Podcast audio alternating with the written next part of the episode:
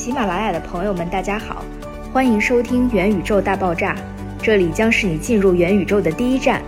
本栏目由三十六氪和欧 daily 星球日报联合制作播出，欢迎大家点击订阅。大家好，我是欧 daily 星球日报的创始人和这档栏目的主持人 Mandy。那我们今天呢，非常荣幸的邀请到了虚拟社交平台 Oasis 的创始人 Jeff，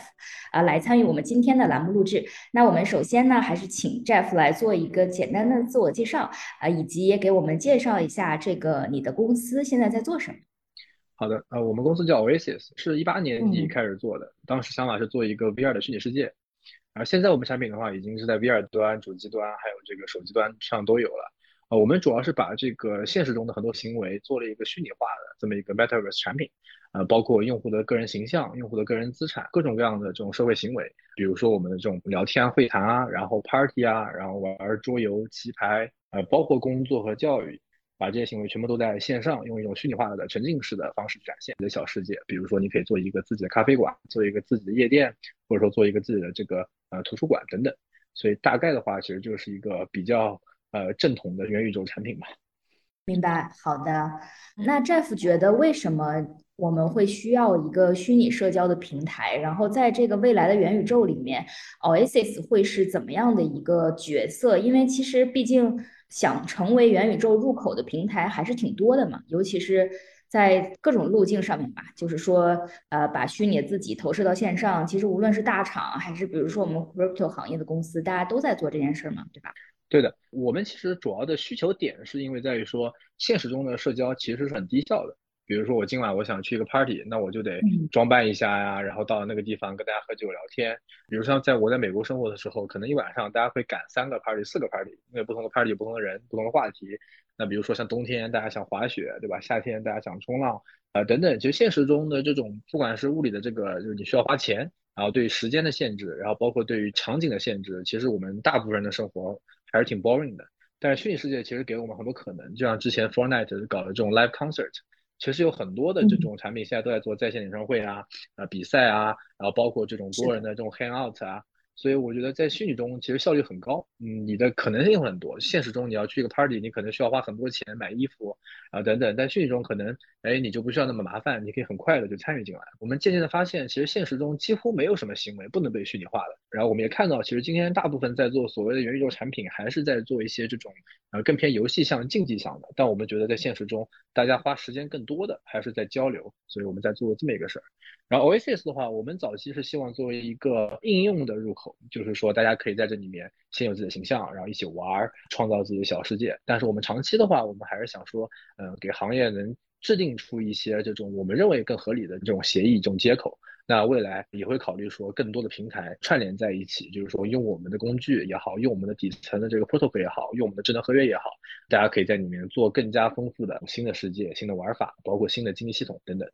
明白。其实大家在聊元宇宙的时候，经常也会从 Jeff 刚才说的一些例子里面，比如说。Travis Scott 他在堡垒之夜里面的演唱会啊等等，然后那我会反复的听到一些场景，比如说这种多人互动竞技的一些游戏的场景，比如说看咱们之前那个 demo 也有举例，就大家一起玩狼人杀呀，或者是说啊演唱会啊等等的这些，包括说工作会议这个场景也是被大家反复提到的，但是我感觉这些场景好像都比较特定，并不是生活中的每一刻，比如说像一些即时通讯，就是这些 IM 现在的功能。它也要被映射到元宇宙里去吗？还是说只有一些特定的场景，我们是需要沉浸式的完成的？Jeff 觉得，我是觉得我们可以脑洞大一点，就是今天的技术，我觉得基本上已经可以实现除了吃喝拉撒以外，呃，所有的行为。呃，什么意思呢？就是其实 Elon Musk 也说过，就是我们现在生活这个世界。极大概率上也是一个虚拟世界。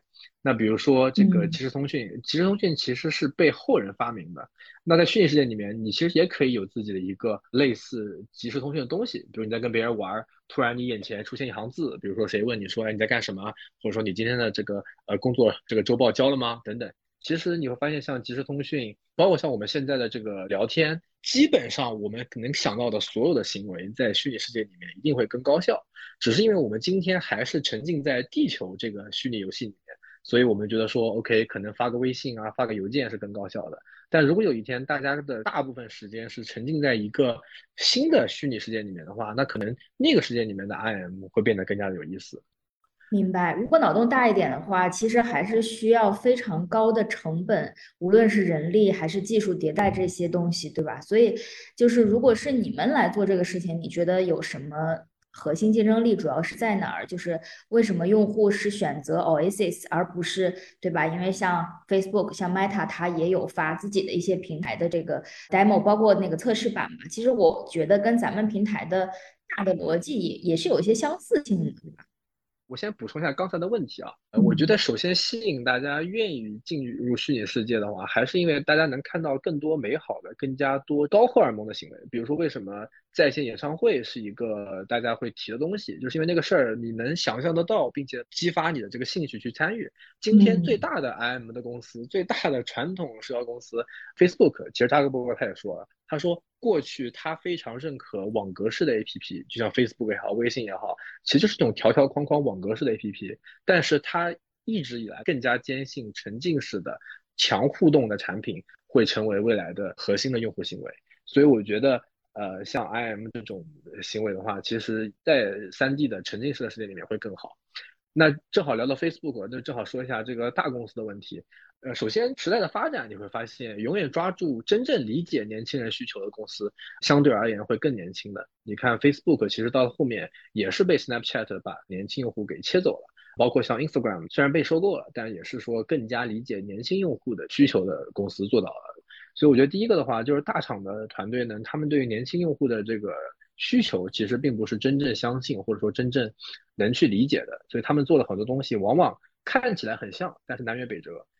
那第二个的话，我觉得大厂还是很难突破自己的边界，说放弃一些既得利益的。比如今天 Meta 出来以后，其实很多 Web 三的用户他们是很反对的，他们仍然认为说这个世界还是被你们大公司、被 Corporate 去拥有的。但是今天的用户可能更希望拥有的是说我们 Community 拥有平台。啊，就算是 Sandbox 也好，这个 Decentraland 也好，就算他们的产品看起来更粗糙，但是用户更加愿意去拥抱它，说这个平台、这个社区是我们 Community 一起去拥有的。那我觉得这种大厂的话，不管是基于投资人、股东，还是说他们的既得利益者，他们其实是很难愿意放弃的。嗯。明白，其实我们因为跟 crypto 的从业者，就是我们说泛一点 Web 三的从业者吧，聊的还是会比较多。那大家其实也会反复的去强调这个事情，就是可能从所有权经济和创作者经济的角度，大厂可能很难去参与到这个。我们今天所谓的 Web 三浪潮里吧，那我也想沿着这个问题聊一聊。不知道 Jeff 最近有没有关注到？最近有很多新闻，就是说大厂的这个裁员的事件，可以说也是一个浪潮吧。比如上次我跟陈月天聊，他就说觉得元宇宙应该去不仅变革大家的生活娱乐方式，然后更重要的是改变这个生产关系。那如果说以后我们都在元宇宙里了，Jeff 觉得大家的生产效率，你刚才提到对吧？另外还有就是生产方式、工作的方式，是不是其实都是会改变的？可能就年轻人可能就不需要再担心被裁员这样的事情。呃，对，其实我觉得我们先看 Web 二的产品，其实也能发现雇佣关系其实已经产生了很大的变革。比如说你在抖音做主播，其实没有人可以裁掉你，对吧？你想上班就上。你不想上班，你也可以休息半年一年。那你其实会发现 Web 三里面的这个情况就更加的底层的变化，就是所谓道的出现，就是去中心化的这种自治组织的出现。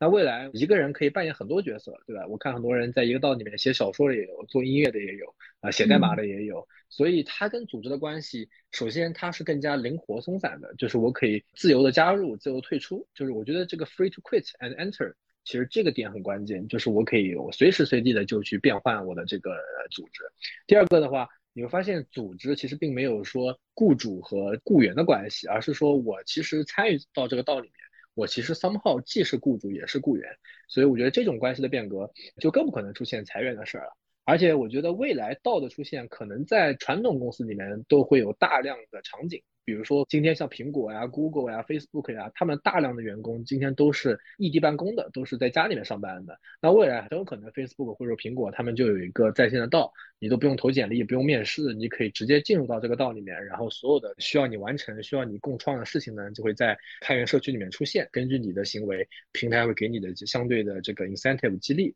可能在那个时候，甚至连这种传统的资本主义的大公司都不太可能去裁掉他们的员工了，因为大家其实是自发的过来工作，获取回报，并不需要听命于你，或者并不需要说受到你的管制。嗯。确实，Jeff 说的这个无许可的进出这个平台，然后来生产和共创内容，这个是我们现在比较多的在聊的一个愿景吧。那嗯，Oasis 后面也是会走向一个开源平台的路线，并且会有自己的独立的这个经济模型，是这样吗？呃，对我们感觉啊，可能会更远一点，因为今天其实 DAO 也好，DeFi 也好，他们的整个经济模型以及整个的用户行为已经很成熟了。但是我们看到整个 Metaverse 和包括 GameFi、包括 NFT 这些新进的，就是 Newcomers，他们进来很多时候是因为 GameFi 也好，Metaverse 也好，NFT 也好，然后这些用户实际上他们的供应端的生产还是非常封闭和中心化。比如你今天你看到一个 GameFi。你其实不太知道这个 GameFi 是如何被创造的，里面的数值系统是怎么样的，有多少个模型，多少关卡。只有它正式 public 的时候，你才能知道说，OK，它是怎样的一个规则逻辑，怎么玩。所以其实再往后看，可能四年后、三年后会有百万的新的虚拟世界 GameFi 的出现。那我们会觉得说，更大的机会是把这个项目从第一天。有想法，然后到你们的建模，到你们的渲染，你们的数值规则，然后你们的经济系统、代币系统等等，所有的行为全部在去中心化的。形态下进行展示，然后让 community 参与进来，包括提建议，包括共创等等。所以我们会觉得元宇宙的开源也好，或者说去中心化也好，啊，我觉得今天是没有这样的产品啊。我们也觉得说未来会出现这样的事儿，我们也立志于说可以把这部分工作更底层的这部分的协议提供给更多的开发者，不仅是专业的开发者，包括普通的开发者都可以享受到。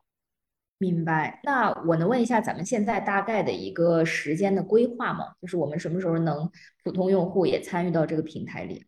呃，我们在 Web 二时代其实做了大量的工具，就是我们有上千个这种协议接口，用户可以在里面改变物理规则啊、数值啊等等。我们自己的 timetable 的话，可能是在十二个月到二十四个月左右，但是中间三个月、六个月会有一个节点，会开放一部分智能合约出来，会开放一部分开源的接口，让用户去进行尝试。其实核心的矛盾点还是说，今天的元宇宙也好，GameFi 也好，他们的出现，它虽然去中心化，但是它的开发和整个过程是黑盒的。这刚也说了。第二个呢，它虽然去中心化，但它的门槛是很高的。今天只有非常有钱的团队才能参与到说一个独立 GameFi 的开发，而且需要花很多时间。所以我们的主要方向还是说，可能给到一些工具，从最初级的，比如说我们用手机就可以去做一个小型的虚拟世界场景。再到给专业开发者一套完整的引擎、完整的渲染工具，让他们可以做一个大型的 GameFi，或者说更多种的内容，他们之间是可以互相结合的。就比如说你做了一个大型的游乐园，比如说是这个迪士尼的乐园，然后呢，我小型的开发者可以在你的这个系统里面去做一个过山车。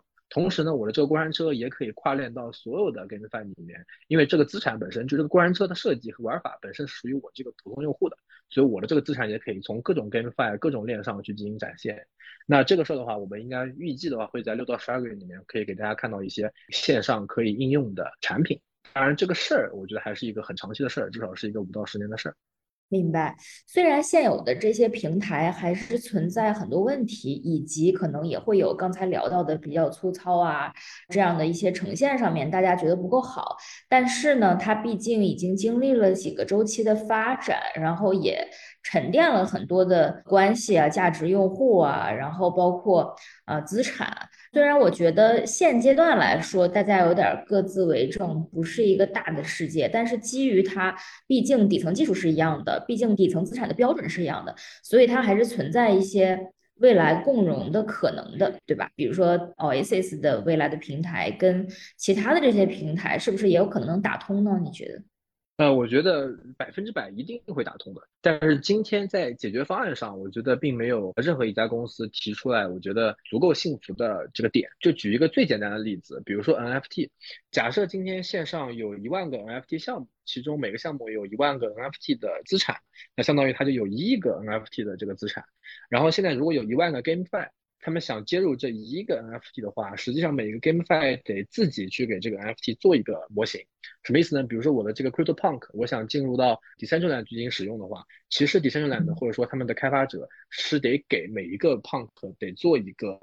展现的形式，不管是 3D 的还是 2.5D 的，CryptoPunk 是不会给这些 GameFi 做模型做渲染的嘛。所以你发现一亿个 NFT 资产，一万个 GameFi 的话，他们就得做一万一个模型啊，这个效率是极其低的。但今天其实没有看到任何的主网，没有看到任何的平台，其实是在提出点可以解决这个问题。那其实是我们很早之前啊一直在思考这这类问题的这个产生以及解决方案啊，我们会觉得说啊一个无损的，然后没有任何的额外生产成本的链上解决方案，可以让所有的 NFT 可以自由的流转，只要你跟这个协议打通了，你就可以自由流转，不需要做额外的开发。那今天我们看到链上的资产是可以做到无痕的转移的，但是这些资产实际的展现形式。开发的成本是非常非常高，所以实际上 NFT 在虚拟世界里面的流转，今天看起来是没有实现的，是完全没有实现。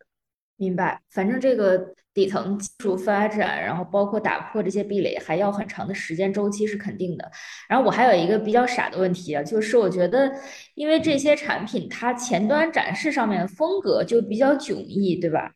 当然，有的可能受限于时间早，他选择像素风，这样既比较精神上面比较朋克，然后同时它又比较简单。然后有一些呢，现在的这些平台，它可能会想用一些技术走向一个更拟真一点的路线，对吧？然后包括一些之前我们很早聊过的一些捏脸的这种的公司，它可能也在往这个元宇宙的方向去做。就是你觉得什么风格是应该是元宇宙的一个风格，还是说我们就是在不同的大陆、不同的板块？变成不同的样子啊！呃，从大的点说啊，我觉得风格上没有那么大的问题。为什么呢？是因为如果我们现在去看《头号玩家》这个电影，你会发现大人物或者说多人物的场景啊，其实也是风格完全不一样的。就有很卡哇伊的，也有很写实的，有很科技硬核的，也有很毛茸茸的。然后你发现那么多人在一起，其实并没有违和。所以我觉得大方向上，那风格的违和不会是太大的问题。就算有的话，其实也是个人选择。比如说你穿个裤衩去一个夜店，那可能你会被赶出来，对吧？但其实也不会觉得说你这人有毛病。但是从小的点出发，为什么我们今天觉得这些风格对我们的直观感受区别很大？还是因为他们从第一天去开发、去建设。发行这个虚拟资产的时候，他们的标准、他们的协议其实是有问题的。就假设今天我们所有的游戏是用非常非常多的引擎去做的话，你会发现他们融合就很难。但假设他们用的引擎、用的底层的协议是一套的话，他们其实从渲染上、从最终展现上，会给你一种说，哎，很不同、很丰富。但是呢，你觉得不违和的这么一个体现。所以其实这也是我们一直希望去能在未来实现的这么一个事儿。感谢收听这期栏目。如果你也对元宇宙和我们的节目感兴趣，欢迎点击订阅《元宇宙大爆炸》，下期见。